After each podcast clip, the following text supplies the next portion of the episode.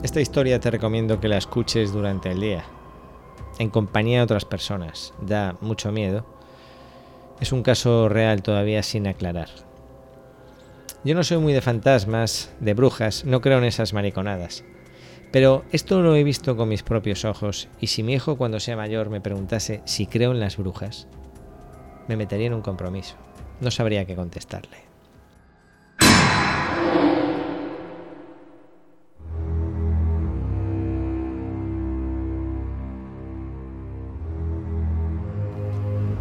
Entre los años 2004 y 2016 ocurrieron una serie de acontecimientos de brujería total.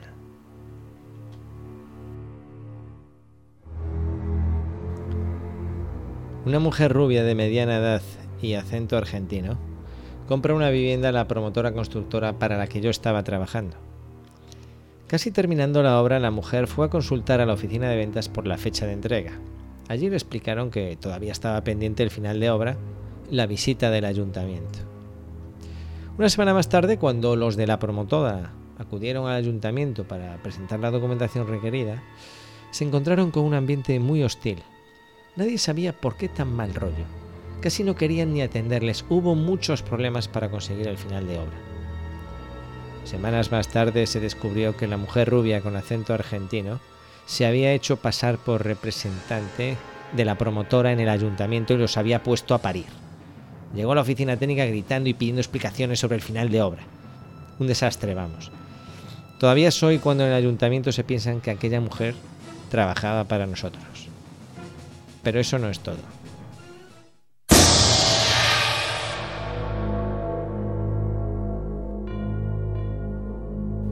Verano del 2010. Pesadilla en el chalet. Me encuentro con unos tipos con los que había trabajado hace años, Joao y Jack, y les pregunto qué andan haciendo. Me dicen que un chalet en San Isidro, para una mujer rubia, con acento argentino. Un frío helado invade mi cara en ese momento. Les digo que abandonen inmediatamente y se vayan a la iglesia más cercana a encomendarse a los santos y a Cristo nuestro Señor. Pero ni puto caso. ¿Qué ocurrió? Les metí un tranque que ni te cuento. Aquellos tipos fabricaron más de medio chalet y no cobraron ni para comprar dos sacos de cemento. no es para anormal. Anormales eran esos dos, tío, que los avisé. Eso de, currar sin cobrar. Pero todavía no termina aquí la historia.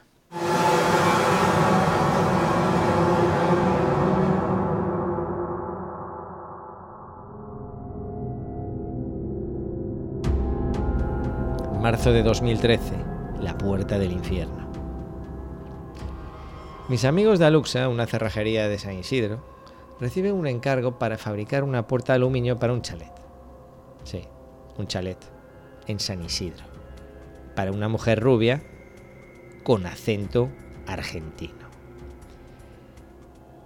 A mí los de Aluxa esto me lo contaron más tarde. Yo no pude advertirles. Imagínate qué ocurrió con la puerta. Auténtica magia negra. Aquella bruja consiguió que le instalasen una puerta estupendísima pagando solo la mitad de su precio.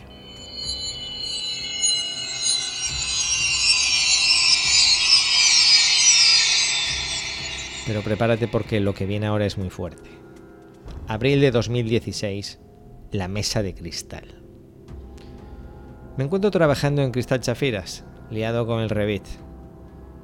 Haciendo esos GIFs animados que venden de puta madre y que hacen que de cada 10 presupuestos de mamparas que envíe, me acepten 9. Y el décimo es porque se ha ido a spam.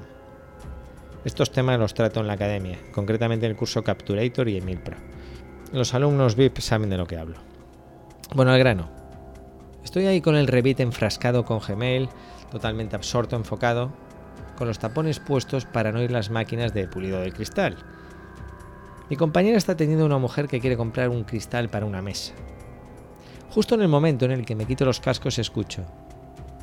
¿Vos os encargas del transporte? ¡No! Allí estaba ella, la mujer rubia, con acento argentino.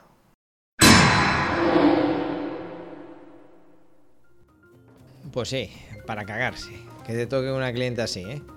Y me sé todo esto ¿por? Porque estuve muchos años en una constructora, promotora, también estuve en dirección facultativa, también estuve de peón con mi amigo Crash, electricista, buenos tiempos, haciendo reformas por mi cuenta y los últimos años con Cristal Chafiras ahí intentando vender mamparas de cristal y escaleras maravillosas.